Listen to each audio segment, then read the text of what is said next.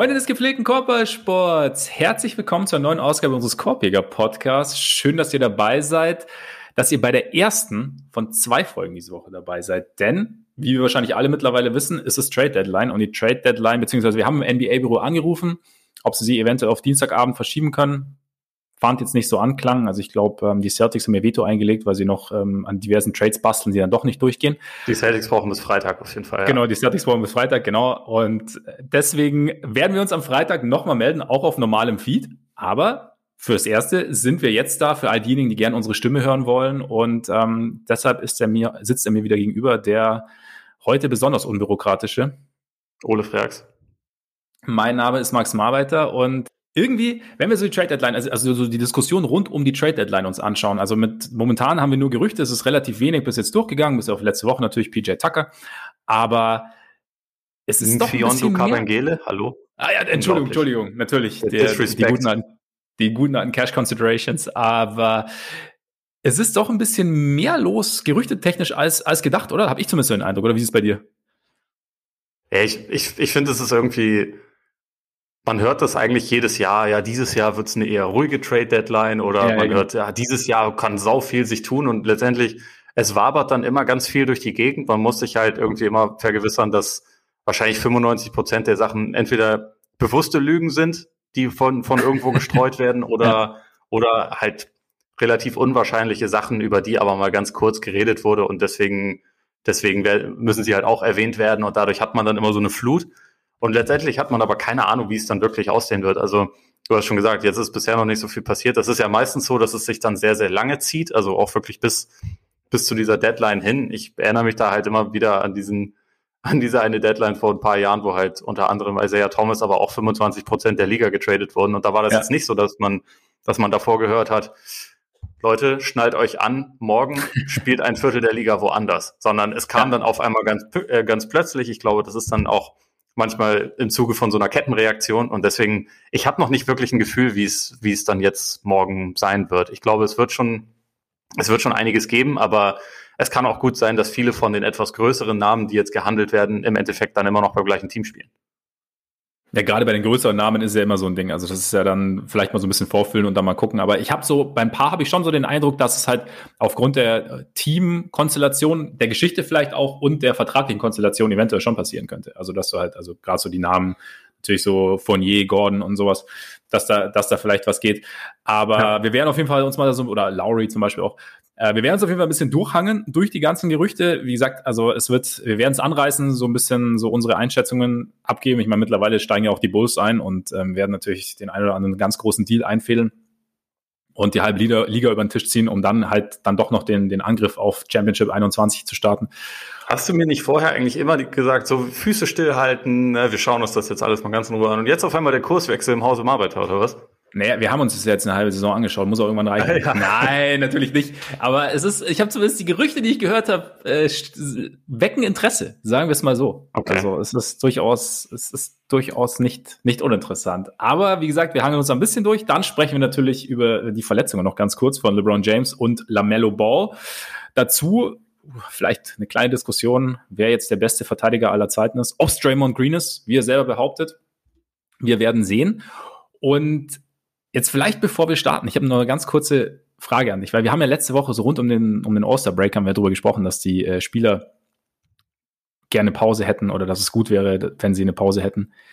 Ich merke gerade bei mir selber und ich merke das eigentlich jede Saison, dass ich gerade auch eine Pause bräuchte. Also ich habe so ein bisschen Mid-Season-Fatigue. Ich weiß nicht, kennst du das auch? Also dass ich einfach so merke, boah, irgendwie habe ich schon Lust zu gucken, aber irgendwie auch nicht und ich komme auch irgendwie nicht mehr richtig hinterher. Ich weiß nicht mehr, wo ich gucken soll. Und das ist so so ein bisschen, also ich, ich verliere so so ein bisschen für mich den Überblick über die Liga gerade so ein bisschen. Das war also ja, deswegen kennst du das ja, auch? Ich, ich finde, dass das in dieser Saison sogar noch ein bisschen stärker ist, also weil du halt auch wirklich weniger Nächte hast, wo dann mal irgendwie nur drei, vier Spiele sind und ja. wo man sich das dann mal so ein bisschen mehr in Ruhe irgendwie vergegenwärtigen kann. Du hast also gerade jetzt dann in der, in der zweiten Hälfte, wo sie halt so viele Nachholspiele auch haben, das ist ja wirklich selten mal eine Nacht, wo nicht mindestens sieben Spiele sind oder so. Ja.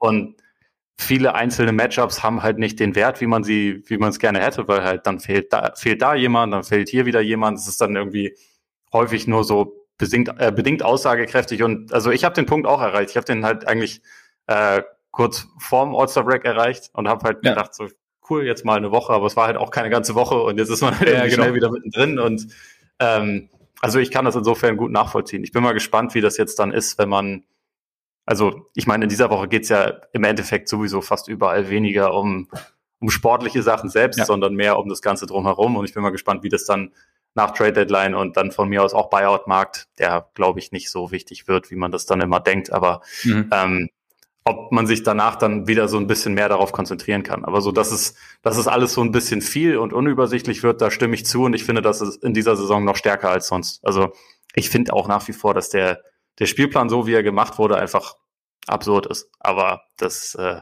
ist ein Thema für einen anderen Tag wahrscheinlich. Es ist ein bisschen so, ich weiß nicht, kennst du TK Maxx? Ja. Und ich bin da irgendwann, hat ja in München mal eine aufgemacht, ich bin dann auch mal rein und da gibt da gibt's ja alles und es gibt halt eine riesen Auswahl und du, also du kannst nicht gezielt, dann stehst du halt irgendwie unten vor dieser, dieser riesigen Halle und du hast halt so eine, einfach eine, du siehst halt Klamotten, Schuhe, alles Mögliche und du hast eigentlich, aber im Endeffekt hat man so das Gefühl, dass man alles verpasst, weil es einfach weil die Auswahl viel zu groß ist. Und das habe ich so das Gefühl gerade irgendwie in der NBA, also mit den, mit den Spielen. Also ich bin ganz froh, dass ich damit nicht alleine bin. Und ist das nicht auch so ein bisschen dieses Netflix-Prinzip, also dass man, ja. dass man halt irgendwie äh, abends das anmacht und denkt, so jetzt genau. gucke ich irgendwas und dann verbringt man aber letztendlich auch eine halbe Stunde damit, dass man sich erstmal entscheidet, was man jetzt dann guckt. Ja, und sagt, und, ach komm, ich lese doch ein Buch. Ja, genau. es, ist, es ist halt irgendwie gerade ein bisschen schwerer rauszufiltern, was, was aussagekräftig ist, worauf ja. man, worauf man Bock hat. Dazu ist natürlich äh, ein Team, was bisher eigentlich ein wirklich sehr sauberer Lieferant war von League Pass Crack, äh, ist jetzt halt natürlich leider einfach, ähm, hat halt den wichtigsten Faktor dafür verloren, muss man sagen. Ist auch schwierig. Aber Lauri ist doch wieder da. Ach, hör mir auf. Hör mir auf mit den Buletten. Ich höre ja. ich hör dir auch auf mit den Celtics, die kann, kann sich auch kein Mensch mehr angucken. Aber ja gut, aber, aber, aber gut, wir müssen über beide wahrscheinlich noch sprechen später. Also wir werden, okay, wir werden nicht drum rumkommen. Wir werden nicht drum rumkommen. Aber ja, nee, das stimmt, das stimmt auf jeden Fall. Aber ja, gut. Dann natürlich jetzt, wir steigen gleich direkt ein, aber natürlich nicht ohne noch den Hinweis loszuwerden auf unsere Patreon-Seite. Denn unter patreon.com slash Korbiger Podcast Korbiger mit AE so sieht das aus. Da könnt ihr uns, wenn ihr das wollt, äh, gerne mit monatlichen Beitragen unterstützen. Äh, beitragen. Mit monatlichen Beiträgen beitragen. Das wäre richtig Sehr gewesen. Sehr gut. Genau. Wenn ihr das wollt, vielen, vielen Dank an alle, die das schon tun. Und dafür liefern wir gerne extra Episoden. Also wir sprechen, letzte Woche haben wir zum Beispiel den Tucker Trade gesprochen. Diese Woche werden wir die extra Episode auf dem normalen Feed laufen lassen, einfach weil es Sinn ergibt aus unserer Sicht nach der Trade Deadline. Normalerweise läuft dann sowas über Patreon. Also schaut da gern mal vorbei, wenn ihr Lust habt. Und ja, jetzt sprechen wir kurz über Draymond. Das wäre zum Beispiel theoretisch, wenn das Thema, sagen wir am Sonntag aufgekommen wäre, wäre das ein typisches 25 Minutes or Less Thema gewesen. Stimmt's? Schon, ja. Draymond Green hat nämlich bescheiden wie er ist, kürzlich, äh, letzt, gestern gesagt, dass er eigentlich dann doch der beste Verteidiger der NBA ist. Also jetzt nicht heute, sondern aller Zeiten. Weil man übt sich ja gerne ein Understatement, deswegen aller Zeiten. Und ich weiß nicht, du bist ja eigentlich großer Draymond Green Fan, beziehungsweise mhm. seiner Defense. Also du bist ja, also wenn, du würdest ja, tendenziell würde ich dich so einschätzen, dass du, dass du da schon einen Case basteln würdest. Könntest. Ist es denn möglich? Kann man ihn denn als, kann man ihn denn in die Konversation nehmen oder ist es total sinnlos, einfach vom, also, ne, vom besten Verteidiger aller Zeiten zu sprechen, bei so vielen guten? Also, äh, der erste Punkt ist, es ist sinnlos. Also diese Ever-Debatten sind immer sinnlos, habe ich ja bei, beim Goat-Thema auch schon oft genug gesagt und ja. das sehe ich beim Verteidiger-Thema ähnlich. Ich finde, man, man kann nach, äh, nach Generationen oder nach, nach äh, Ähren, nach Äras schauen, äh, wer da der, der beste Verteidiger gewesen ist, vielleicht auch wer der einflussreichste Verteidiger gewesen ist. Ich glaube, manchmal trifft es das vielleicht eher, aber also auf dem Papier ist es natürlich erstmal Quatsch, wenn, wenn jemand wie Draymond sagt, dass er der beste ever ist, wenn auch jemand wie Bill Russell in der NBA gespielt hat oder Tim Duncan oder Kevin Garnett. Also es ist halt nur bedingt vergleichbar, weil die halt auch zum Teil andere Aufgaben hatten als er. Ja. Was ich halt sagen würde, ist aber trotzdem, es ist vollkommen okay für mich, dass er halt so eine Aussage oder dass er diese, diese Ansicht hat, weil ich glaube, dass das auch ein bisschen das ist, was ihn so gut macht. Also mhm. einerseits halt dieser, dieser Anspruch, es gibt für mich keinen Spieler, den ich nicht verteidigen kann. Wenn man auf seine körperlichen Maße schaut, ist das ja etwas, was ihn auszeichnet. Also, dass es für ihn jetzt nicht dieses klassische Mismatch gibt.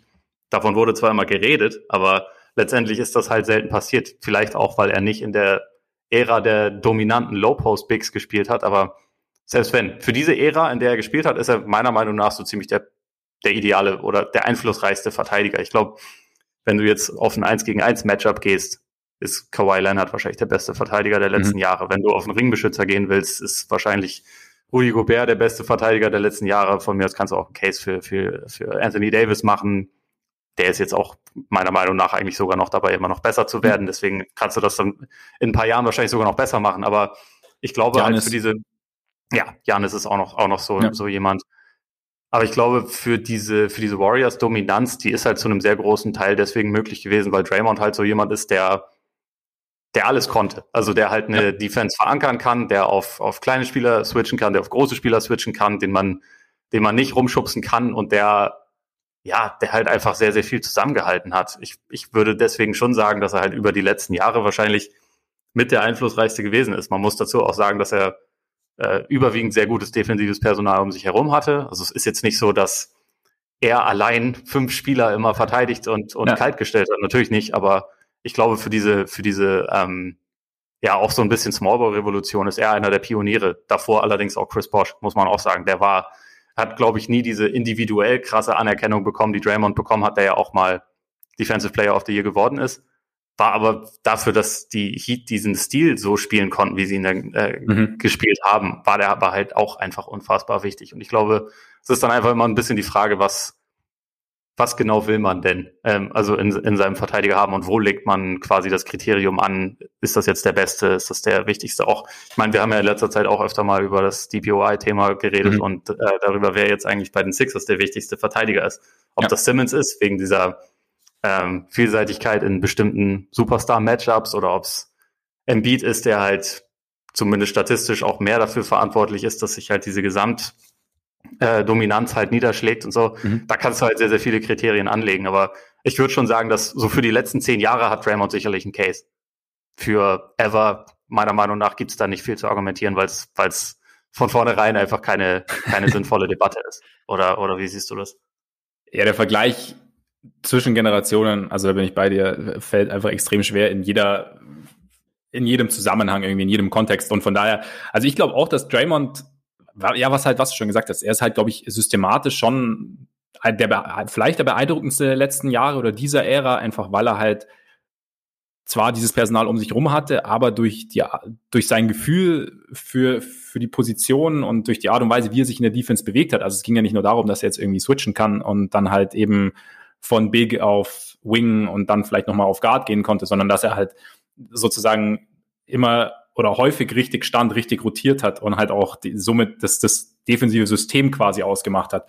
Und das ist halt, das finde ich, gibt ihm schon eine spezielle Rolle. Vielleicht ist es halt auch noch das, zum Beispiel was, was ihn dann noch eine Stufe über Chris Bosch zum Beispiel stellt, der halt quasi es ermöglicht hat, aber also dass Draymond einfach da nochmal mehrere Nuancen dazugefügt hat. Und von daher finde ich auch, also ich finde den Punkt ganz interessant, dass das ihn diese dieses Bewusstsein oder diese Denke aus, auch mit ausmacht, dass er es halt, dass er davon ausgeht, dass er der beste Verteidiger aller Zeiten ist.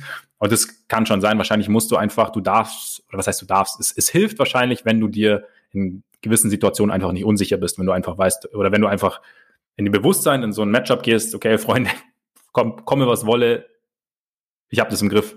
Und äh, da bist du halt eben, dann ist bisschen deine Aktionen so ein bisschen, dann, dann fällt Zögern weg, du ähm, rotierst vielleicht ein bisschen gezielter, du bist genau, das heißt halt einfach so ein bisschen mehr Kontrolle über das Spiel. Und das, glaube ich, ist ein ganz, ganz interessanter Punkt.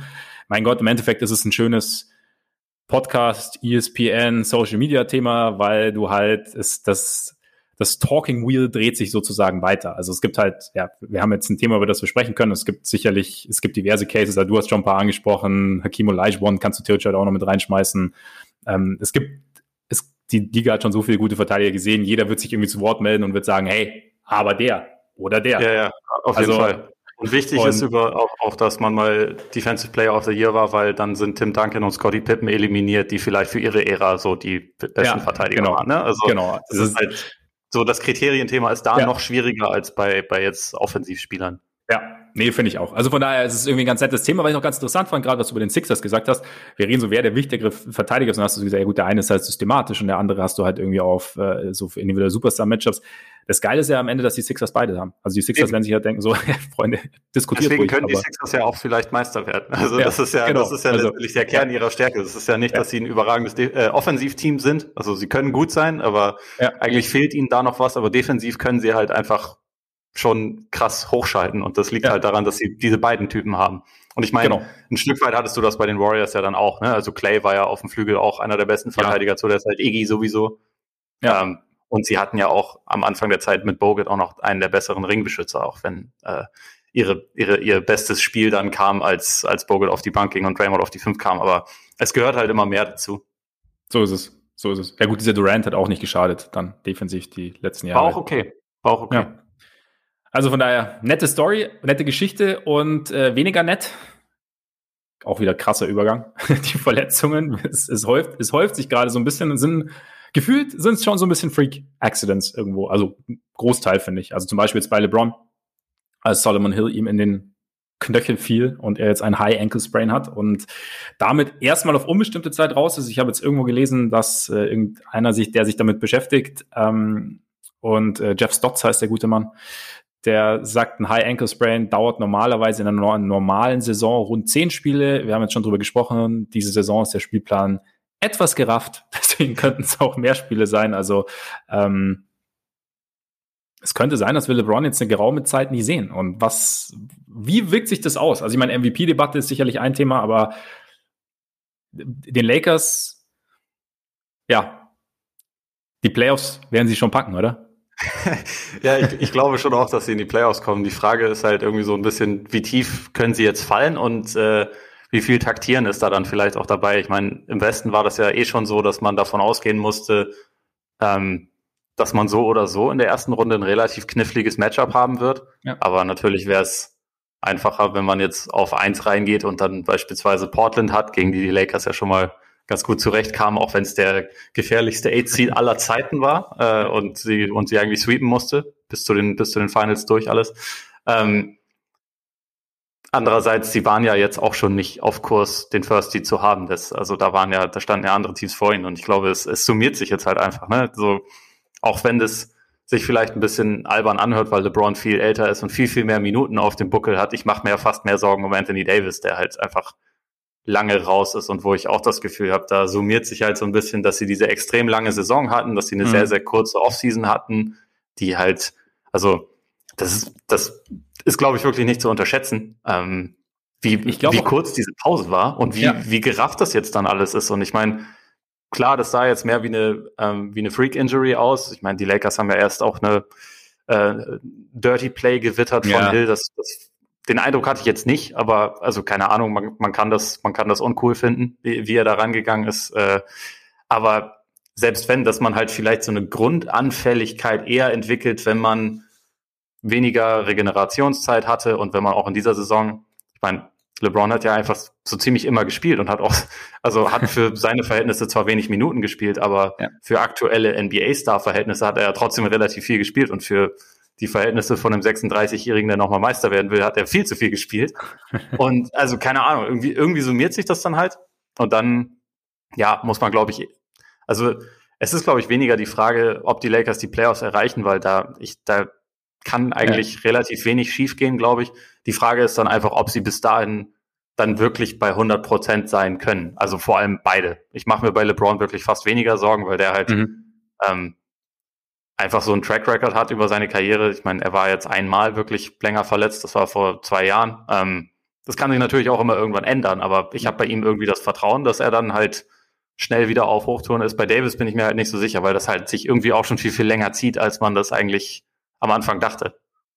Wobei ich bei Davis halt, also als sie gesagt haben, er hat irgendwie so diese, diese Achillessehnen-Problematik und ich meine, da, ich war überrascht, dass er so schnell wieder zurückkam und ich bin jetzt, ich denke mir jetzt eher, okay, das ist halt einfach was, mit dem du halt extrem konservativ umgehen solltest, gerade so nach mhm. den Erfahrungen der letzten Jahre, also mit, mit Durant vor allem natürlich, aber auch, ich meine, unser Freund Rüdiger Nachbarschaft, den hat's ja auch erwischt gehabt, also von der Achillessehne ist halt einfach das, was auf gar keinen Fall passieren sollte. Ich denke vor allem bei einem mobilen Big, der ja äh, noch, und ich meine, Davis hat eine andere Physis als Durant, also ist halt noch ein bisschen kräftiger. Ich glaube, da deswegen lieber, lieber mehr Pause. Weil ich da vielleicht auch ganz interessant finde, habe ich mir jetzt gerade gedacht, und Davis, also die kurze Pause, glaube ich, war für Davis noch schlechter als für LeBron. Oder könnte ich mir vorstellen, mhm. einfach weil, weil Davis seine erste Meisterschaft gewonnen hat.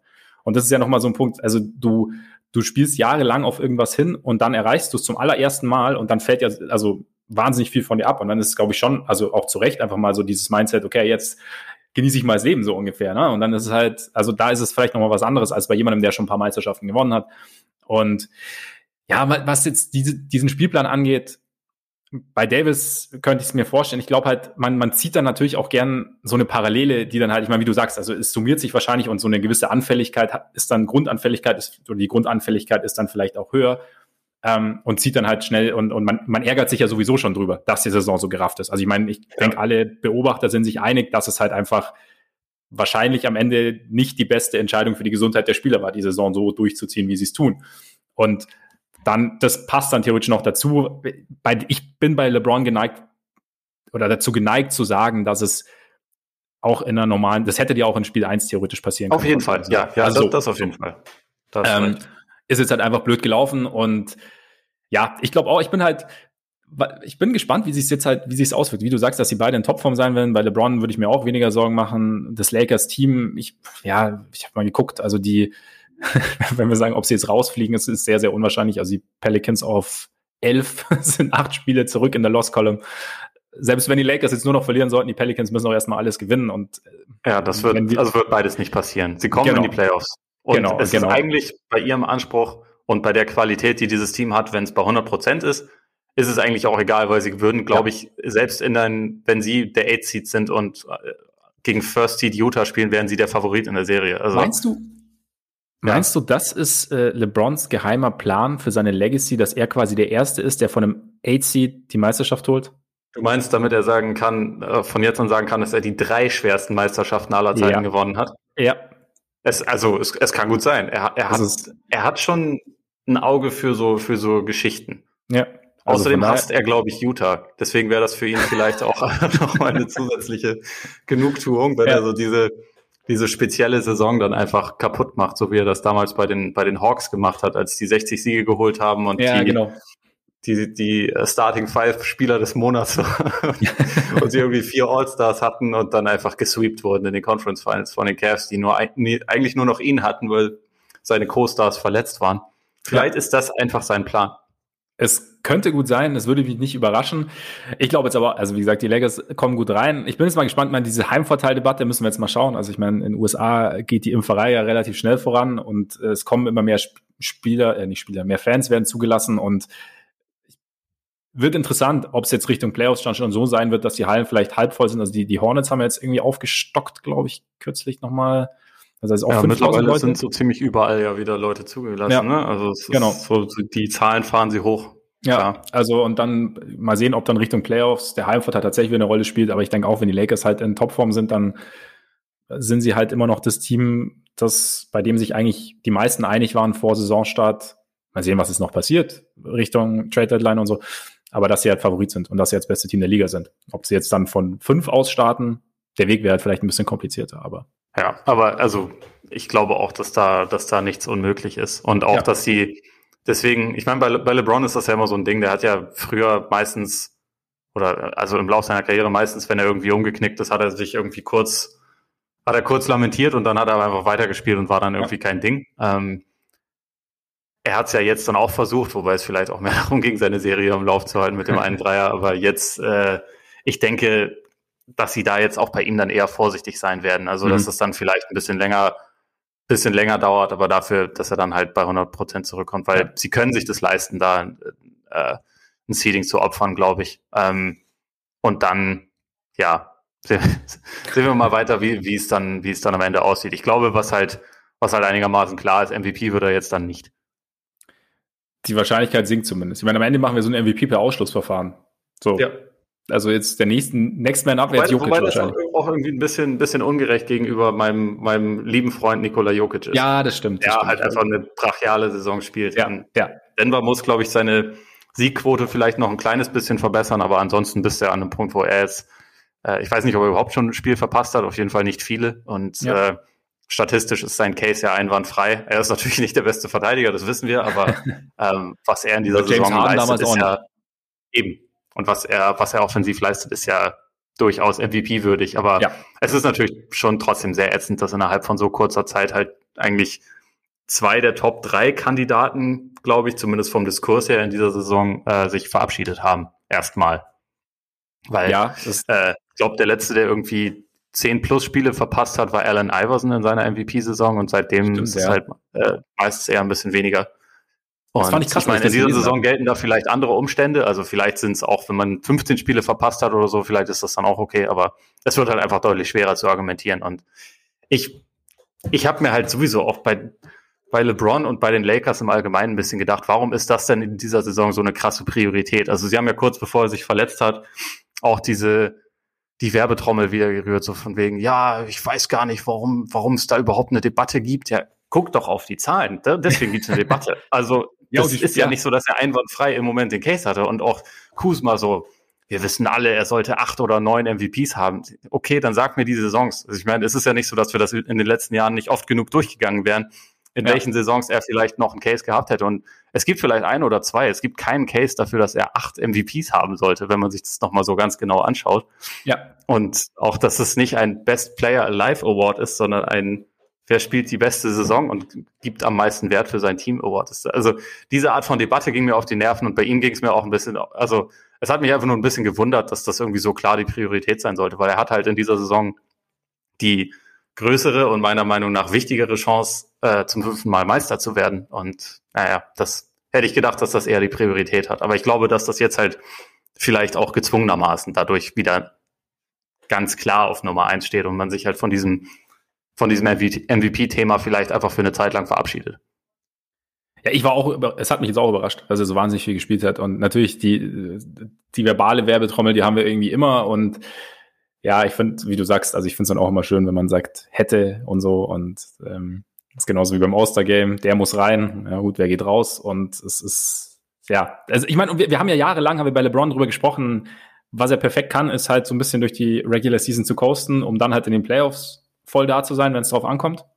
Ja. Ja gut, das geht dann halt auf Kosten des MVP Awards. Also deswegen, also ja. natürlich ist es komisch, dass der beste Spieler seiner Generation nur drei hat er mittlerweile? Vier. Vier? vier? Nur vier MVP ohne. Ohne den Rosenholt hätte er fünf in Folge. Das, äh, aber der Rosenholt war dazwischen. Der Rosenholt war halt, war halt stark. Wobei in dem Jahr hätte es auch Dwight Howard werden können. Und ich bin froh, dass oh, das es nicht Dwight nicht. Howard geworden ist. Ja. Nein, und von daher, also klar, es, es klingt irgendwie komisch, aber also wenn man sich das dann halt mal genau anschaut und ich meine, gut, Teamkollegen natürlich, Kai, wenn Kai Kusma sagt, der klar hat LeBron nicht mehr gewonnen, kann er natürlich auch nicht machen, aber es ist. Ja. Außerdem will Kai Kusma ja auch nicht getradet werden. So ist das, so ist das. Und ja, ich bin gespannt, wer es jetzt wird. Vielleicht spielt sich noch irgendeiner rein. James Harden, wie gesagt, wobei der ja eigentlich. Ich habe ich so hab zwei Leute über, ich habe zwei Leute, wo ich dich kurz fragen wollte. Ja. Ähm, weil, also Jokic wissen wir, ja. Janis haben wir auch, glaube ich, überall jetzt schon oft genug gehört. Ja, er von den Zahlen her passt's und die Bugs sind wieder saugut, aber drei Awards in Folge wird schwierig, weil gibt's einfach nicht so oft. Haben, ja. Glaube ich, Russell, äh, Wilt und Bird waren die einzigen oder Russell, Kareem und Bird. Auf jeden Fall ist es seit den seit Larry Bird nicht mehr passiert und mhm. ähm, der ist da währenddessen zweimal Meister geworden und Janis hat diesen Playoff-Track Record, der zwar eigentlich keine Rolle spielt in der Regular, für den Regular Season Award, aber der bei den Wählern eine Rolle spielen wird. Also sagen wir einfach mal, Janis wird es wahrscheinlich nicht. Zwei ja. Kandidaten, also James Harden ist die eine Frage. Wenn James Harden am Ende, am Ende der Saison mehr Spiele für die Nets absolviert hat als LeBron für die Lakers oder Embiid für die Sixers, ist es dann eher vertretbar, ihm, ihn da mit reinzunehmen? Oder ist das, ist das irgendwie, ist das immer noch Quatsch? Weil ich, ich tue mich da total schwer damit, weil ich finde, seitdem er bei den Nets ist, ist er wahrscheinlich der MVP, aber das, ja. was er davor gemacht hat, war LVP. Und deswegen ist das irgendwie so einfach so eine, so, so eine Glaubensfrage. Es ist echt, also bei Harden, ich überlege auch permanent, also wenn er, wenn er mehr Spiele gemacht hat, ich meine, im Endeffekt, wenn man so sieht, hat er ja quasi auch, ich weiß nicht, wie viele Spiele er bei den Rockets gespielt hat, in Anführungszeichen. Ähm, er hat ja auch schon seine, seine Spiele verpasst, sozusagen. Ich habe ich hab irgendwann mal gesagt, ich würde James Harden, also quasi, also ich würde ihm eine Auszeit geben. Mhm. Und ähm, aber wenn er sich wenn er sich, wenn er geläutert ist sozusagen. Er wirkt ja irgendwie so, als hätte, ich habe das ja, habe ich auch schon mal gesagt vor ein paar Wochen, so er wirkt so, als hätte er schon so ein bisschen verstanden, als wäre so ein bisschen, ja, also hätte auch seine Lehren aus dieser ganzen Sache gezogen und das täte ihm auch irgendwie so ein bisschen leid. Und wie du sagst, also ich meine, seine Leistungen, also im Endeffekt, er ist halt die Konstante bei den Nets. Also er, er ist halt, also Kyrie ist immer mal wieder raus, Durant fährt jetzt schon eine Zeit lang aus, also und die Nets gewinnen halt trotzdem und das ist neben Nicholas Claxton ist da, glaube ich, größtenteils James Harden dafür verantwortlich. Und ähm, ja. von daher würde ich, ich glaube fast, ich würde ihn mit reinnehmen. Also wenn er mehr Spiele gemacht hat als LeBron und als Embiid, also mehr Spiele für die Nets, dann glaube ich, würde ich ihn tatsächlich irgendwie mit reinnehmen. Wobei ich, es wäre halt schon immer noch so ein Haken dabei, irgendwie nach, nach so einer Story wie am Anfang dann genau in der Saison den MVP Award zu gewinnen. Ich finde das deswegen auch immer noch total knifflig und habe auch für mich noch keine Entscheidung getroffen. Aber es tendiert so langsam in eine Richtung, wo ich denke, ähm, irgendwann kommt man nicht mehr so richtig an dem vorbei, wenn es so weitergeht. Ja. Aber mal gucken, ja. was noch so passiert. Und wie gesagt, noch ist ja Jokic auch drin. Die andere Frage genau. wäre, ob mein ähm, oder ob unsere beiden Preseason-Picks noch in irgendeiner Form Chancen haben. Also einer, deiner war Dame, meiner war ja. Luca.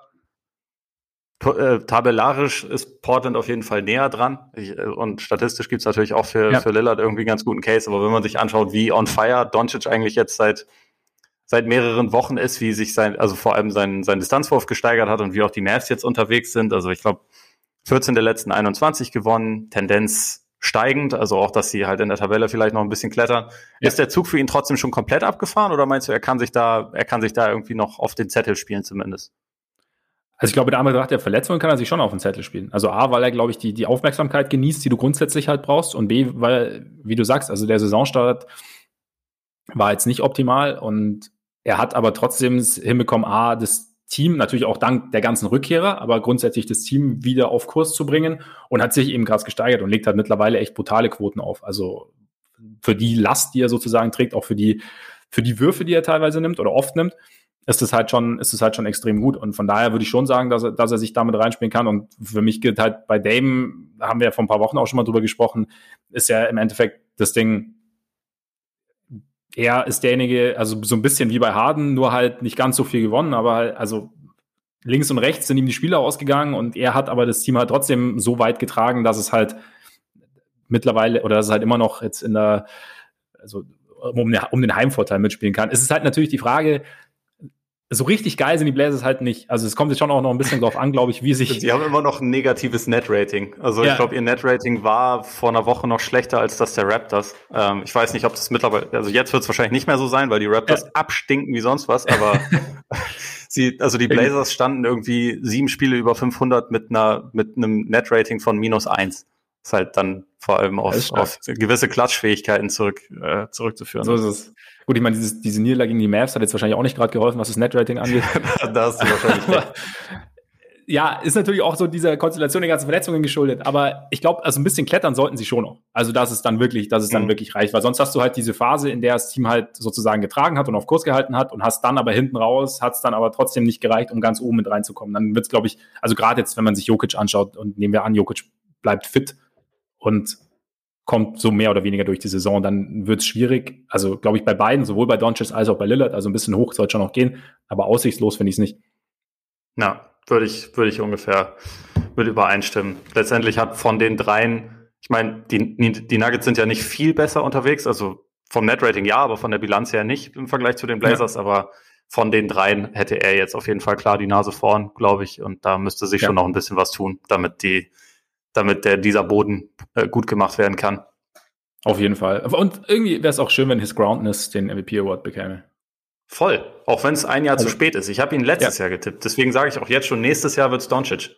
Ich glaube, ich, ich glaube, da kann man mhm. wahrscheinlich schon 50 Euro drauf setzen. Sollen wir, sollen wir mal machen eigentlich. wir können es, wir können uns ja feierlich. Ähm, Apropos übrigens. Ja.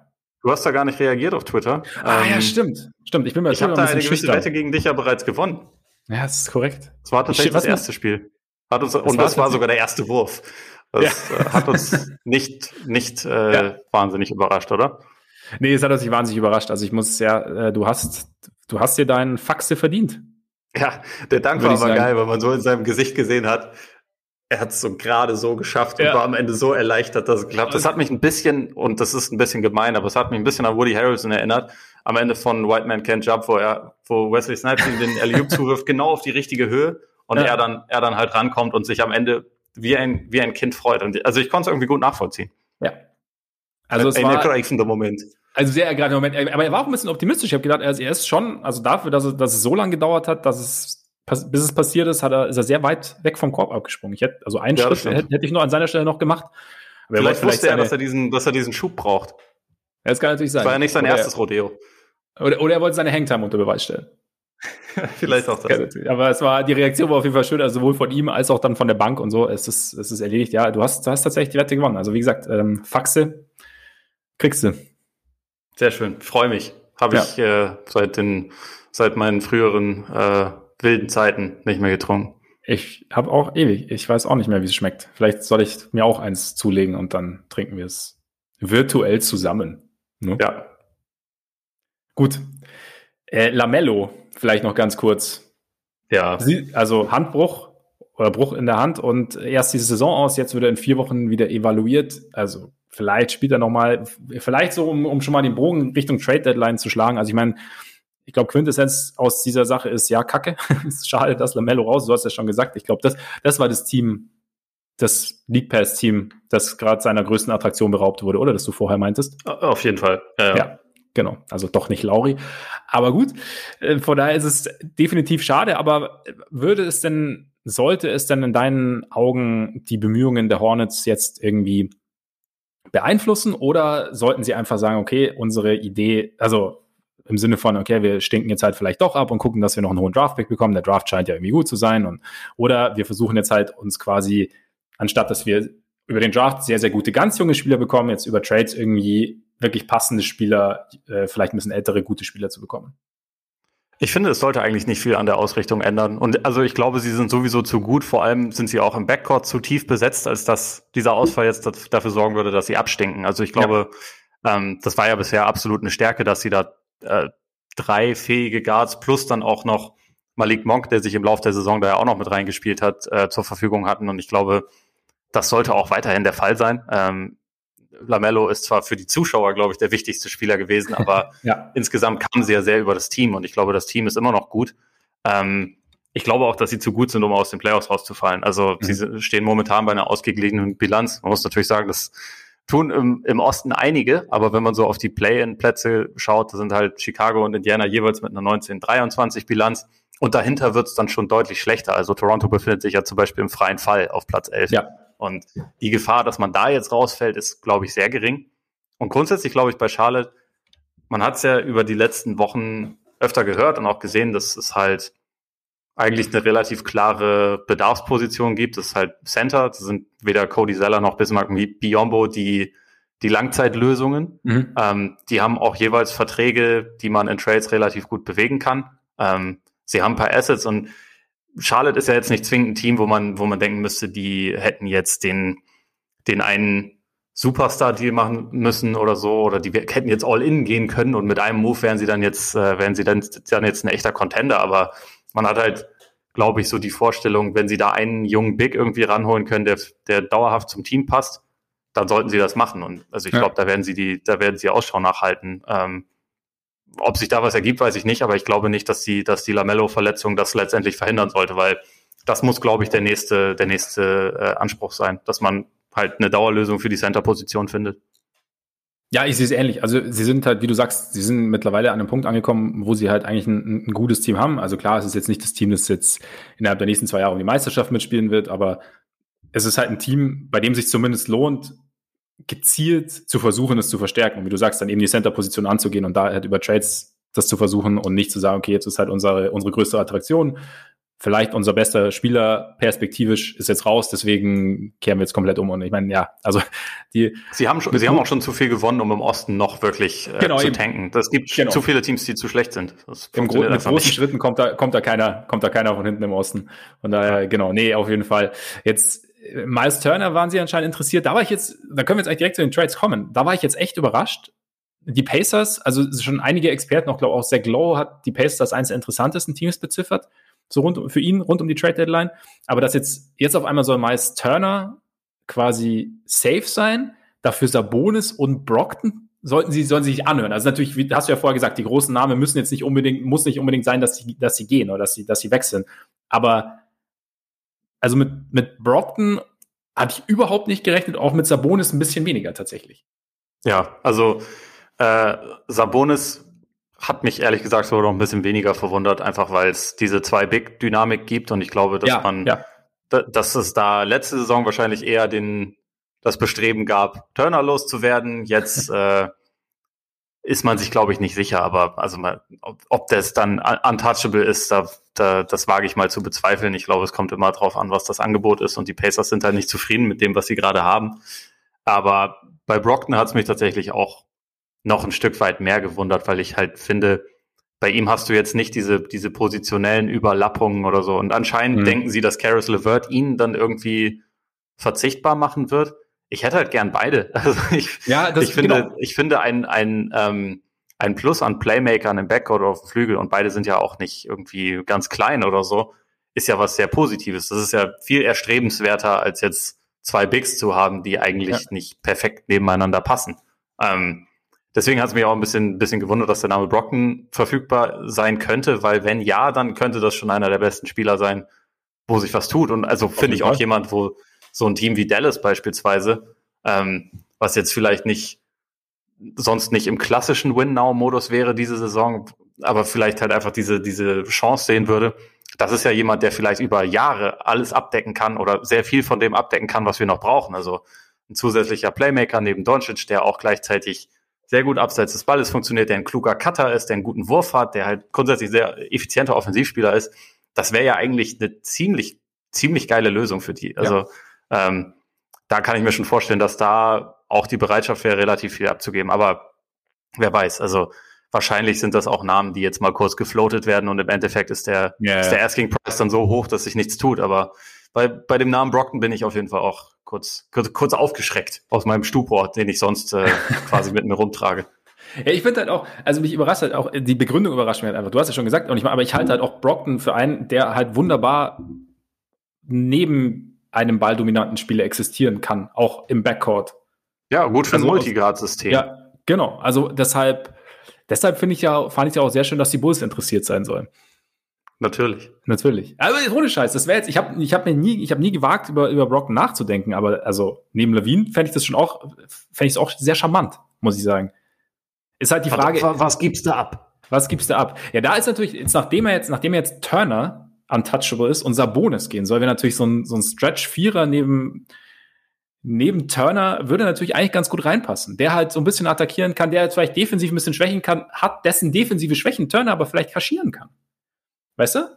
Also Lauri vielleicht mal, vielleicht noch ein bisschen Kobe. Ich ich glaube halt, also so wie ich das zumindest bei den Pacers interpretiere, auch mit dem, mit dem neuen Coach Nate Bjorkgren und mit den Bestrebungen, Gordon Hayward zu holen im Sommer, was ja dann äh, in der Offseason, was ja dann nicht geklappt hat, dass es eigentlich mehr dazu geht, vier Wings plus einen Big äh, dauerhaft zu haben, statt äh, drei Wings, einen Big, der nicht verteidigen kann hatten sie ja jetzt schon und einen Big, der verteidigen kann. Also ja, ich weiß nicht, eine, ob Markanen dann quasi das abdeckt, was sie haben wollen. Ja, aber wenn du, wenn du, wenn du den offensiven Gedanken von Björkren spinnst, du quasi der, der eine Big, der nicht verteidigen konnte, konnte auch noch nicht so gut Dreier werfen. Und, und Markanen ist einer der, also tatsächlich statistisch, ich habe ich hab jetzt die Zahl nicht mehr genau im Kopf, aber er ist statistisch einer der besten großen Werfer, die die Liga so gesehen hat. Also, und er, und er hat sich diese Saison auch, also es gibt halt, also Momentan tatsächlich fast 40 Prozent. Ja, und was allerdings auch ein krasser Ausreißer nach oben ist, wenn wir mal ganz ehrlich sind, wenn, wenn ja, du mir hier finnische oder, Ware verkaufen willst. Oder es ist der neue Lauri. Ja, oder es ist der neue weißt Lauri. Aber warum, warum würde man ihn dann abgeben wollen, so einen dominanten Offensivspieler? Er ist ja nicht dominant. Er hat halt immer noch seine Aufs und Abs und er ist vielleicht in dieser Konstellation funktioniert vielleicht nicht so gut. Und ich sag's gerne, vielleicht manchmal ein Tapetenwechsel kann Wunder wirken. Und mhm. von daher, weißt du, mit Turner neben ihm würde vielleicht, wie gesagt, das, also ich es, sagen wir, ich bin mir selber bewusst, es, ist ein, es wäre ein sehr weiter Weg, Brockton irgendwie die paar hundert Kilometer weiter nach Westen zu bringen. Aber schön wäre es halt schon. Ich, ich, und, ich, und ich möchte, ich, ich möchte die Hoffnung nicht aufgeben. Keine Ahnung, vielleicht mal in, in AK We Trust. Also es würde, aber jetzt es passen würde es, oder? Zumindest. Ja, also klar, ich, ich finde auch, das ist ein Spielertyp, der grundsätzlich bei sehr, sehr vielen Mannschaften gut reinpassen würde. Ich finde es auch immer ein bisschen verwunderlich, dass, dass das seine Teams nicht immer zu denken scheinen. Also ich meine, er ist ja damals, äh, nachdem er ziemlich viele Verletzungen hatte, äh, schon im Draft halt tief gefallen, ist dann bei den Bucks gelandet, ist Rookie of the Year geworden, hat da eigentlich ja eine absolute Erfolgsgeschichte hingelegt, aber sie haben sich ja berühmterweise dagegen entschieden, damals das, das Angebot zu matchen. Ähm, und jetzt ist er nach kurzer Zeit, wo er in Indiana ja absolut abliefert. Also ich, er war jetzt irgendwie bei, bei knapp 22 Punkten pro Spiel, spielt eine sau effiziente, gute Saison. Und dass er da dann irgendwie zur, jetzt schon wieder zur Debatte steht, das wundert mich ein bisschen. Ich frage mich halt auch immer, ob das dann immer noch so dauerhafte medizinische Bedenken sind. Also ob er einfach vielleicht mhm. nicht mehr so lange hat. Also ob, ob irgendwie seine, ähm, seine Knochen andeuten, dass, dass, dass da vielleicht einfach irgendwelche Probleme sich andeuten, weil seine Leistungen sind halt für mich, wenn er gespielt hat in der NBA, schon überwiegend sehr, sehr gut gewesen. Und ja. Also ich weiß nicht, ob er da irgendwie dann immer noch äh, unterbewertet ist oder ob er von außen quasi überbewertet ist, aber mir erschließt es sich nicht so ganz, warum, warum die Teams sich nicht in äh, Malcolm Brockton verlieben das schafft so ein bisschen Fragezeichen. Das stimmt irgendwie. Also weil man halt, weil es halt von außen nicht ersichtlich ist, weshalb sein kann. Manchmal ist es ja auch so, okay, es ist irgendwie das, was wir jetzt gerade machen, funktioniert irgendwie nicht und, und wir probieren. Und, und ich meine, aus den Gründen, die du gerade genannt hast, ist ja sozusagen, kannst du ja auch einiges für ihn bekommen, theoretisch. Also kannst du zumindest mal anhören. Also was ist möglich? Was, was können wir jetzt aus dem Spieler machen, der uns jetzt aus unserer Sicht vielleicht oder momentan halt auch statistisch jetzt nicht die Siege bringt, die wir gerne hätten. Also natürlich auch, da spielen natürlich auch andere Faktoren eine Rolle, aber vielleicht ist das so ein bisschen die Denke. Ich weiß es auch nicht. Ähm, ich frag's mich auch. Wie gesagt, ich, der, der, die Dallas-Idee, wenn jetzt noch kurz von Chicago weggehen, die Dallas-Idee finde ich, finde ich sehr interessant. Also gerade, weil Dallas ja auch bereit ist oder so zumindest guckt, wie sie halt diesen potenziellen Cap-Space nutzen können im, im Sommer, beziehungsweise ob sie halt nicht vorher sich schon einen, einen guten Komplementärspieler zu Doncic und auch Porzingis irgendwie holen. Und da wäre natürlich Brockton schon interessant. Vielleicht nochmal ganz kurz aber zu Lauri. Also es gibt tatsächlich, laut Champs gibt's Interesse. Die innerhalb ja, natürlich der Liga. Interesse. Also, ne? also ist, warum auch, warum auch ich nicht? Will noch, also, äh, ich will auch gar nicht unbedingt loswerden. Ich glaube, ich bin einer, also ich vielleicht ich gehöre zähle vielleicht zu jenen, zu denen, die Lauri noch mehr Chancen geben, wobei diese auch so ein Ups echt, also sie zehren an den Nerven, muss man sagen. Also dass man, man weiß halt nicht, was was was man bekommt. Also von daher, wir werden sehen. Ja. Das war, darf ich darf ich noch kurz eine Bulls-Frage stellen, einfach weil du da der San Antonio Experte, nur ganz kurz, also kannst zwei Sätze. Mhm. Würdest du also angeblich sind auch die Bulls an Rosen interessiert. Wäre es für dich eine gute Idee, ihn zu holen? Beziehungsweise könnte er diesem Team irgendwas geben, sozusagen jetzt mit seinen neuen Passing-Fähigkeiten, die er jetzt irgendwie entdeckt hat? Also, oder ergibt es eigentlich überhaupt keinen Sinn, auch was jetzt halt sein Alter angeht? Vertrag ähm, endet ja demnächst und solche Geschichten. Ja, das ist halt so ein bisschen die Bedenken oder das sind so die Bedenken, die ich dabei hätte, dass man, wenn man jetzt irgendwie für ihn tradet, dann macht man das ja, weil man denkt, dann äh, halten wir den irgendwie auch längerfristig. Und jetzt, also so vom Spielertyp aktuell würde ich schon sagen, er wäre halt so ein bisschen, ein bisschen wie das Thaddeus Young ja auch macht, einfach so ein mhm. bisschen erwachsener im Spiel, der halt, der halt äh, gut passen kann, der auch am Ende von Spielen halt weiß, wie man Entscheidungen zu treffen hat, wobei das Scoring am Ende von Spielen ja nicht, das, nicht die Problemzone bei den Bulls zwingend ist. Also meinem ja. Eindruck nachzufolge, weil Levine da, ja, da drin ja auch sehr gut ist, aber also da, da würde ein zusätzlicher Spieler in der Form ja nicht, nicht schaden. Langfristig bin ich mir aber nicht so sicher, ob das jetzt der Typ ist, der, der Sinn ergibt bei den Bulls. Mhm. Also einfach, weil es so von, von der Timeline her nur bedingt passt und weil auch wenn ich ihn irgendwie gerade in dieser Saison schon echt stark finde, ist es ja, man hat ja über die letzten Jahre schon auch zu Recht gewisse Bedenken daran äh, gefunden, inwieweit sein, sein Spiel halt in der modernen NBA passt. Und es ist äh, seit vielen Jahren ja auch irgendwie immer mal wieder der Fall gewesen, dass man halt das Gefühl hatte, seine Teams sind selbst offensiv, wo er eigentlich vor allem ein guter Offensivspieler ist, ja. äh, der Reputation zufolge, dass die Teams, wenn er nicht auf dem Platz war, meistens offensiv einfach noch besser waren, was sich ja irgendwie auch erklären lassen muss. Und ich weiß nicht, ob das da jetzt momentan der richtige Deal wäre, wenn man ihn, wenn man ihn einfach nur mal kurz äh, sich anschauen will und für nichts bekommt, Wer weiß, aber ich meine, warum würde man das jetzt machen? Letztendlich ja. haben die Bulls ja auch auf dem Flügel genug Leute, die eigentlich Minuten bekommen sollen. Unter anderem dein, dein Lieblingsspieler Patrick Williams. Auf jeden Fall. Die, die Zukunft. Angeblich sollen ja auch schon Franchise wegen Patrick Williams angefragt haben. Also, Entschuldigung. Ich, das, das muss doch dann aber einfach so ein bisschen dieses, dieses Thema sein. Wen haben wir nochmal? Äh, wen müssen wir anrufen? Welche Teams sind dumm? Lass uns doch mal die Bulls anrufen. Ja. Und, und haben, da, da, haben Leute vielleicht auch nicht gecheckt, dass da jetzt ein neues Front ja, Office ist, weil genau, das ist ja dann doch eher, eher unrealistisch, dass man einen Rookie, den man gerade erst gezogen hat, ähm, von dem man bisher ja, glaube ich, einigermaßen überzeugt ist, dass man ja. da halt gleich sagt, oh, ja, raus hier, vielleicht für, einfach für ein bisschen Geld. Warum ja, nicht? Es war, wahrscheinlich, es war wahrscheinlich so ein bisschen der Moment, sie haben halt so quasi so, hier, äh, Front Office Chicago Bulls, Kani sowas, hallo. Und das war der Moment so, ah, fuck, ist gar nicht mehr Paxton. so, weißt du, und dann, ja. Arturas altes Haus. Ja, äh, der Patrick. Dann hat der Arturas gesagt, ja, der ist gut, ne, behalten wir. Aber, ja.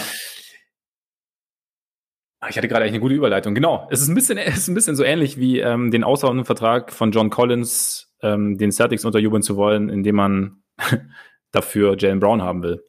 Ja. Da musste ich gestern kurz schmunzeln. Also wir haben ja auch kurz geschrieben. Und äh, ja, also, fällt für mich auch so unter die Kategorie, versuchen kann man es ja mal, beziehungsweise ähm, wir fangen mal ganz hoch an, vielleicht treffen wir uns auch ein bisschen weiter unten dann. Aber also da war, das war, das, das kam für mich so das, ich weiß nicht, das ist so ein bisschen wie, äh, ich habe hier mein, mein T-Bone Steak oder du hast dein T-Bone Steak und ich gebe dir jetzt hier meine, mein Pizza hat Gutschein, der aber übermorgen abläuft. Also Ganz gemein formuliert. Ja. So, weißt du, wie ich meine? Es ist irgendwo, also du bekommst quasi einen nicht ganz so guten Spieler und noch dazu musst du dessen Vertrag irgendwie verlängern. Also. Ja, genau. Während du halt einen All-Star hast auf einer wichtigeren ja. Position, der schon Playoff-Basketball gespielt hat und der ja. äh, unter Max bereits ähm, seinen genau. neuen Vertrag hat, also mit dem du sehr viel Planungssicherheit hast. Ja. Ich, weiß auch nicht, man, äh, es gab ja vor ein paar Jahren mal diesen Fall, wo äh, die Grizzlies, ich habe vergessen, mit wem sie damals getradet haben, aber wo es um, um sie hatten zwei Brooks im Kader. Und das Team, mit dem sie getradet haben, ging irgendwie davon aus, dass es um ja. Dylan Brooks als Gegenwert geht und die, ja. die äh, Grizzlies hatten aber Marshawn Brooks drin. Ich meine, ja. bei den Celtics spielt jetzt momentan kein anderer Brown, aber ich frage mich dann manchmal auch, ob das halt vielleicht einfach so Lost in Transition, äh, äh in Translation ähm, Situationen sind, wo sich Leute einfach dann im Namen vertun. Ja. Auch Transition würde da Sinn ergeben, natürlich. Ja, auf jeden Fall. aber ja, ich, glaub, ich glaube, ja. der Deal kommt so wahrscheinlich eher nicht zustande. Nee, ich kann es ich mir auch nur schwer vorstellen. Welcher Deal durchaus zustande kommen könnte, ist äh, Aaron Gordon Richtung Boston. Wir haben ja letzte Woche über Aaron Gordon gesprochen, da war jetzt Boston nicht so, nicht so prominent vertreten. Jetzt ist für mich die Frage, wie groß, wie sehr oder wie groß wäre deine Vorfreude auf den Spieler Aaron Gordon und wie groß ist deine Angst gleichzeitig, dass Marcus Smart der ganze Sache zum Opfer fällt?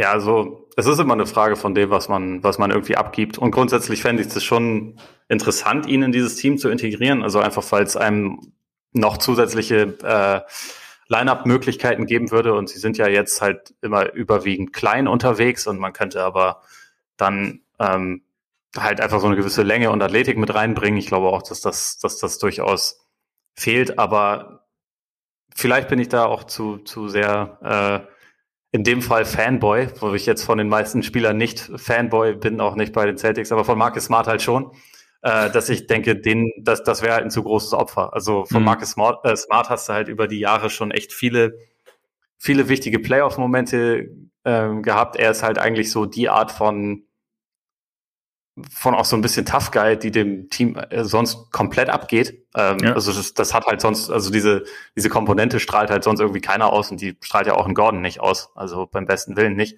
Ähm, wenn man das abgeben würde, halt eigentlich im Prinzip die Seele des Teams und vor allem auch den besten Passer, wenn man ganz ehrlich ist. Mhm. Also der, ein Spieler, der zwar manchmal oder re relativ häufig komische Würfe nimmt, der aber gleichzeitig halt auch derjenige ist, der am ehesten noch für vernünftige Ballbewegungen und gute Pässe und so sorgt, dann äh, legt man sich da, glaube ich, strukturell eher ein Ei. Deswegen hoffe ich mal, dass das nicht zwingend passiert, auch wenn ich Gordon an sich interessant finden würde. Aber das wäre halt für mich einfach ein zu, zu hoher Preis, wenn man da, wenn man da Smart mit integrieren müsste.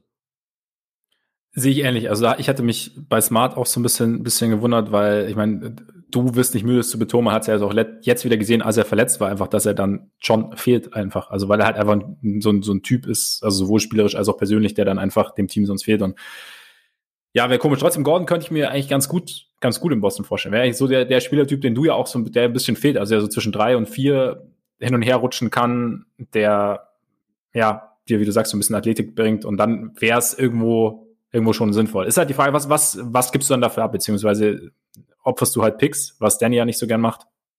Ja, aber also es gibt genug Picks. Äh, gab in, letzte, in den letzten Jahren oft genug auch das Problem, dass der Kader eigentlich fast zu voll war für die ganzen Picks. Und also dann wurde dann ja auch zum Beispiel mal der falsche Pick verscherbelt, also der Pick, der Desmond Bain wurde.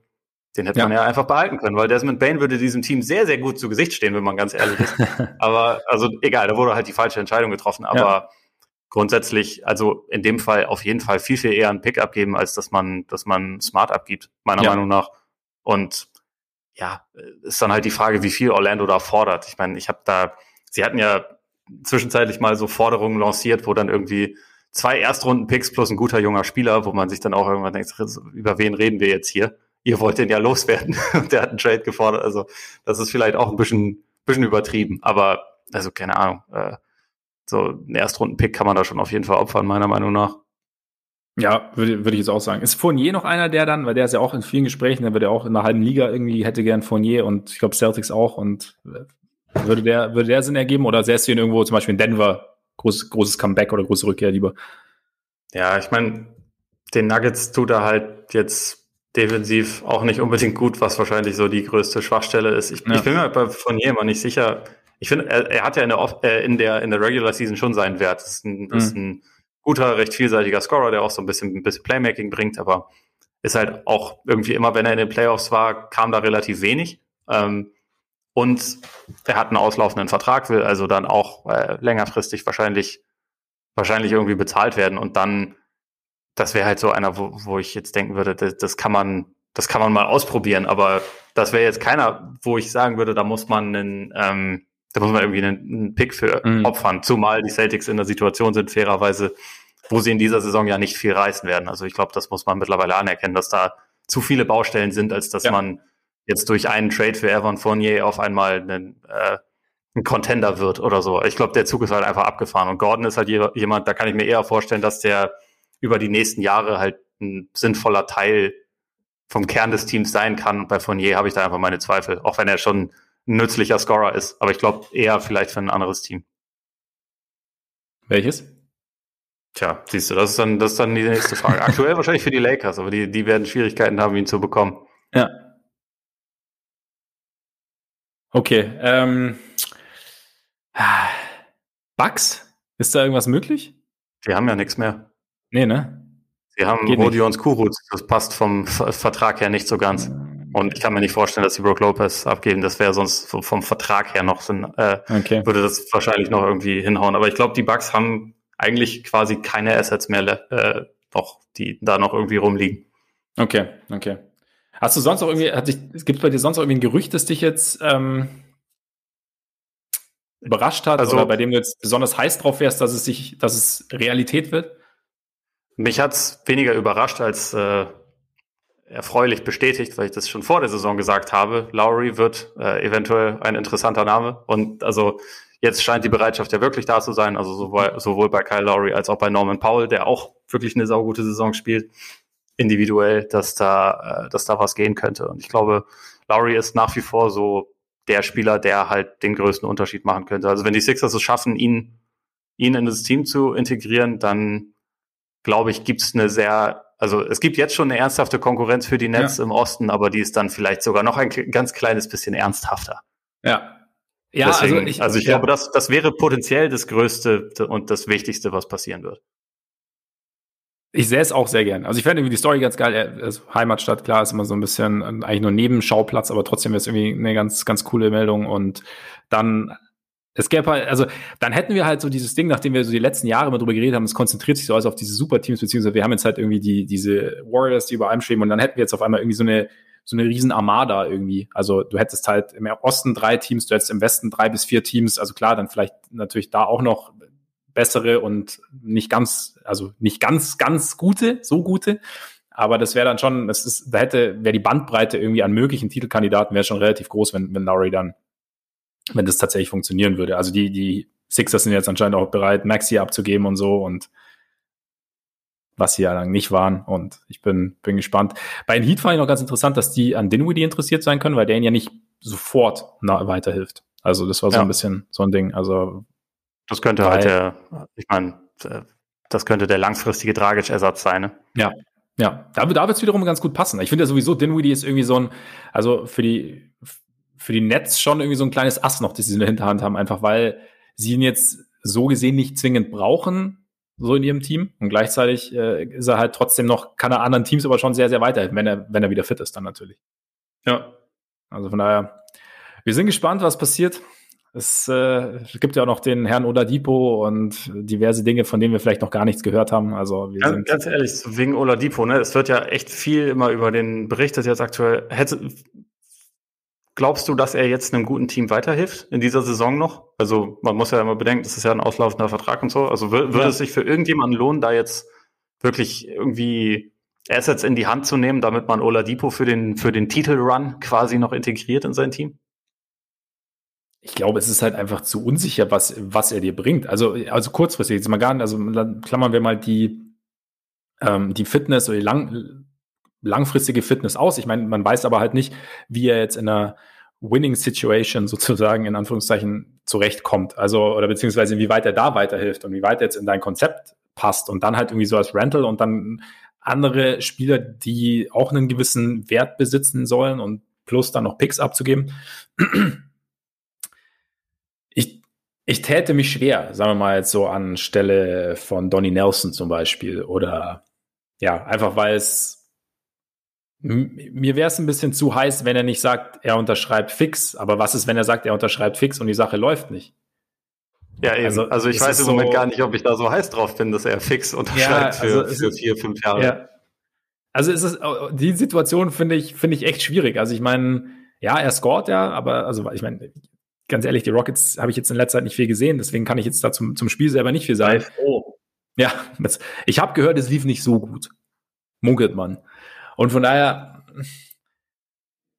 ich finde es auch schwierig. Also es scheint ja Interesse zu, da zu sein und ich glaube, so, eine gewisse, so eine gewisse Hoffnung kann man schon in ihn legen. Ich weiß halt nicht, ob das, ob es sinnvoll ist für einen Contender, das zu machen. Es ist eher so ein Team, so on the rise, das vielleicht irgendwie, oder würde ich jetzt denken, das irgendwie so aus der Peripherie so kommt und vielleicht ja. sagt, okay, wir sind jetzt noch nicht so weit und vielleicht, vielleicht gibt er uns was. Keine Ahnung. So. Ja. Es wird spannend. Auch äh, natürlich die Kings.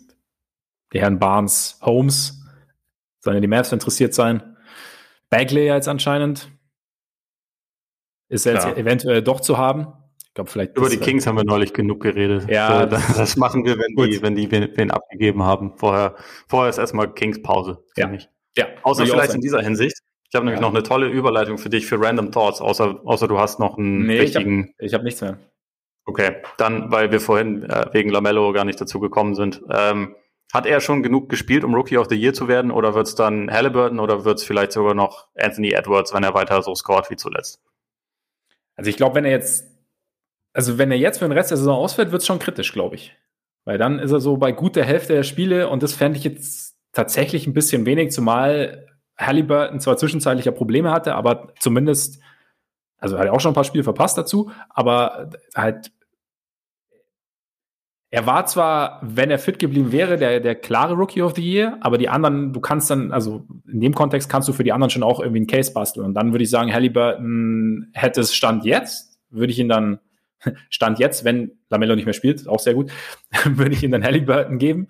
Und äh, bei Edwards, klar, ich meine, das Ding ist halt, solange die Wolves nicht gewinnen, ist es halt irgendwie auch dann wieder schwer zu rechtfertigen. Also wenn die, also auch wenn die Zahlen jetzt so bleiben sollten, wenn die Wolves dann irgendwie noch ein paar Spiele gewinnen und sich das dann so ein bisschen angleicht mit den Kings, ist vielleicht Edwards dann auch noch ein, noch eine Möglichkeit, wobei halt Halliburton dann irgendwie doch eine gewisse oder mehr Konstanz irgendwie gezeigt hat, irgendwie. Aber ja, ja. sehe ich genauso. War einfach von, von Anfang an ein ja. gewinnbringender NBA-Spieler und äh, also in den ersten Saisonwochen fand ich ihn auch deutlich besser als Lamello. Lamello hat ihn dann irgendwann überholt, äh, ja.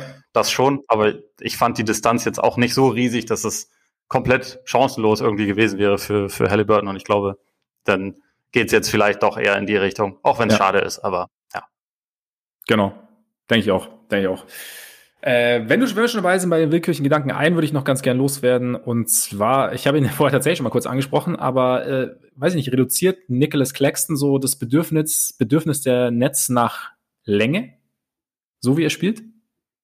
Momentan? Er macht im Moment schon einen guten Job, klar. Also, ähm, das, das würde ich schon sagen. Ähm, Und ich, ich bin mir bei den Nets grundsätzlich nicht so sicher, weil man sieht ja im Moment nicht die Variante, die man wahrscheinlich am, häufig, am häufigsten in engen Situationen in den Playoffs sehen wird, ja. wo dann KD in Wirklichkeit auf der 5 spielt. Oder ja. Bruce Brown auf der 5 spielt äh, und KD auf der 4, aber in Wirklichkeit auf der 5 und du weißt schon. Ähm, deswegen bin ich mir gar nicht sicher, wie viel sie noch brauchen, aber momentan macht Claxton da auf jeden Fall einen guten Job. Ich denke, sie werden trotzdem versuchen, noch einen Big zu holen, mhm. aber vielleicht sind die Nets auch jetzt schon gut genug, dass es einfach reicht. Ich, ich finde es äh, finde es schwierig, da momentan ja. große große Probleme bei ihnen auszumachen. Aber immer mit dem mit dem Zusatz, dass man halt äh, die wohl beste Version noch gar nicht gesehen hat und dass die sich ja eigentlich dann auch vermutlich noch ein bisschen einspielen muss. Ja, aber ich muss auch sagen, je mehr ich sie sehe, desto mehr denke ich auch, dass da eigentlich das Team schon, also dass da weniger Schwächen da sind, als wir dachten. Also dass die Rollenspieler vielleicht in, dann auch in den reduzierten Rollen dann doch noch genau das bringen können, die sie jetzt schon haben, oder zumindest in Ansätzen das bringen können, was man dann irgendwie braucht. Und Mike Claxton hatte ich nur den Gedanken, einfach weil er halt A, diese Länge hat, klar, er hat jetzt, er ist jetzt nicht, nicht der breiteste und physischste, aber er ist halt dafür unfassbar mobil und aktiv, kann switchen. Also, ich weiß nicht, gegen Portland hat er auch McCollum gut vor sich gehalten. Gut, McCollum noch nicht ganz fit, aber also irgendwo, das ist vielleicht, also vielleicht ist es dann gar nicht mehr so interessant, da äh, irgendwie so die, die große Länge an, an, an Land zu ziehen. Und wenn du sagst, ich meine, wenn Durant dann in entscheidenden Spielen auf der 5 spielt, aber oder in entscheidenden Phasen, dann hast du ja trotzdem noch jemanden mit äh, Claxton, der dann halt situativ spielen kann. Inwieweit ja. du dich auf einen Second-Year-Player verlässt in, in den Finals, dann eventuell Conference Finals. Wieder was anderes, aber war nicht ganz. Das also ja auch noch die Andre natürlich. Eben. Nicht vergessen. Und, und äh, Point Blake.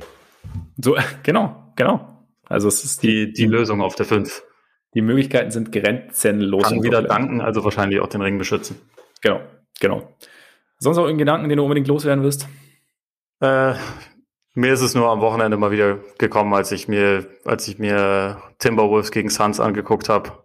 Carl hm. Anthony Towns ist einfach so ein absurd riesiges äh, Offensivtalent. Ich hoffe, und ich habe bisher zumindest ein bisschen die Eindrücke, dass sich unter Chris Finch die Offense gerade so ein bisschen mhm. sinnvoller gestaltet, dass er mehr im Fokus rückt. Also es gibt momentan sehr wenige, sehr wenige Angriffe, wo er nicht wenigstens einmal den Ball berührt. Und das ist was, was wir eigentlich ja auch schon seit Jahren immer gesagt haben.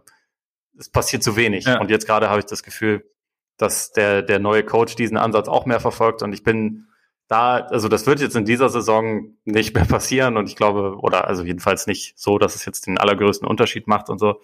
Aber ich bin sehr gespannt, ob man über die nächsten Jahre dann vielleicht irgendwann einfach mehr dauerhaft sieht, was für ein brachial guter Spieler das eigentlich sein kann und ob sich ja. das dann auch mal mehr in Erfolg ummünzen kann oder ob die Timberwolves einfach verloren sind und ob Towns irgendwann woanders landen muss, um, um wirklich gerettet zu werden. Ich bin mir da nicht sicher, aber äh, mir hat dieses Spiel mal wieder ein bisschen Hoffnung gemacht, weil wie einfach das für ihn ist, auf so viele verschiedene Arten und Weisen zu scoren und was er alles im Arsenal hat und wie, wie er dann, also in dem Spiel ist er auch noch, hat äh, sehr, sehr starke Pässe gezeigt. Teilweise hat Aiton manchmal richtig alt aussehen lassen, also sowohl im Post als auch halt draußen als, als Schütze, dass ich nur so dachte, eigentlich, eigentlich kann der offensiv wirklich alles. Mhm. Und äh, ja, wie gesagt, ich bin, ich bin gespannt, ob man das jetzt dann mal dauerhaft mehr, mehr sieht. Es wäre schon sehr schön, wenn man da mal das richtige Team drumherum basteln würde und basteln könnte und dann eben auch ihn, ihn richtig einsetzen könnte. Stimmt, man vergisst, also ich vergesse es auch immer, wie, wie gut er eigentlich ist, wenn man, weil, weil ich jetzt auch nicht so viel Timberwolves sehe und dann siehst du immer nur die Niederlagen und das ist halt, ja, also von daher stimmt. Ich habe vielleicht noch einen ganz kurz zu James Harden. James Hardens Bart ist für mich auch so ein, so das perfekte Beispiel, wie es ist, wenn man, also wie einem eine Veränderung nicht auffällt, wenn man sie kontinuierlich verfolgt. Weil, also ich finde es interessant, was James Harden war schon 2012, war ja schon The Beard. Und wenn man das, was er damals an Bart hatte, mit dem vergleicht, was er heute an Bart hat, dann war das ja eigentlich eher so, so, so, so ein kleines Ziegenbärtchen. Stimmt. Ja, das, das Volumen ist auf jeden das Fall wesentlich. Ja, genau. Und das äh, ist eigentlich so, aber es ist, aber es, ja, und ich habe mir gar nicht, ich habe mir da gar nicht groß Gedanken gemacht. War halt für mich, ja, der hat halt einen riesen Bart, der hat einen riesen Bart, aber der, der, ist jetzt, weiß nicht, auf die dreifache Größe angeschwollen oder so. Also es ist schon, schon krass, wie das manchmal so läuft. Ja. Ja, mal sehen, wo, wo das in zehn Jahren ist. Wir sind gespannt. Wir sind gespannt. Und übrigens, ich finde es auch schön, ja. Blake Griffins Theatralik ist wieder zu sehen unterm Korb. Dieses Arme hochschmeißen und Kopf nach hinten und so. Stark. Ja, gut. Das gehört dazu. Das gehört Fall. zum guten Ton. Auf jeden Fall, auf jeden Fall. Gut, sonst noch was oder sind wir durch? Sind wir durch. Dann sind wir durch. Es ist ja auch okay, dass wir durch sind, weil wir sind zwar für heute durch, aber nicht für die Woche. Freitag geht's weiter mit äh, hoffentlich diversen Trades. Malcolm Brockens Vorstellungs-PK im United Center und äh, diversen anderen Geschichten. Und natürlich dann äh, Marcus Smart in Orlando. Nein, natürlich nicht. Vorsicht. Ja. Ja, wollte mich nicht noch kurz vor Ende auf dünnes Eis begeben. Auf jeden Fall bedanken wir uns recht herzlich für eure Aufmerksamkeit. Sehr schön, dass ihr dabei wart. Wenn ihr es noch nicht wissen solltet, beziehungsweise wenn ihr neu dabei seid, ihr könnt uns natürlich, wenn ihr Lust habt, sehr gerne abonnieren. Auf Apple Podcasts, bei Spotify oder dieser. Ihr könnt uns auch gern folgen bei Facebook, bei Twitter, bei Instagram. Schreibt es auch sehr, sehr gern an, wenn ihr Anregungen habt, Fragen habt und ja, schaut gerne mal bei Patreon vorbei, wenn ihr Lust habt. Und jetzt würde ich sagen, genießt euren Tag, euren Abend, euren Morgen und hoffentlich hören wir uns dann am Freitag. Bis dann. Ciao. Reingehauen. Puh. Reingehauen. Reingehauen. Richtig.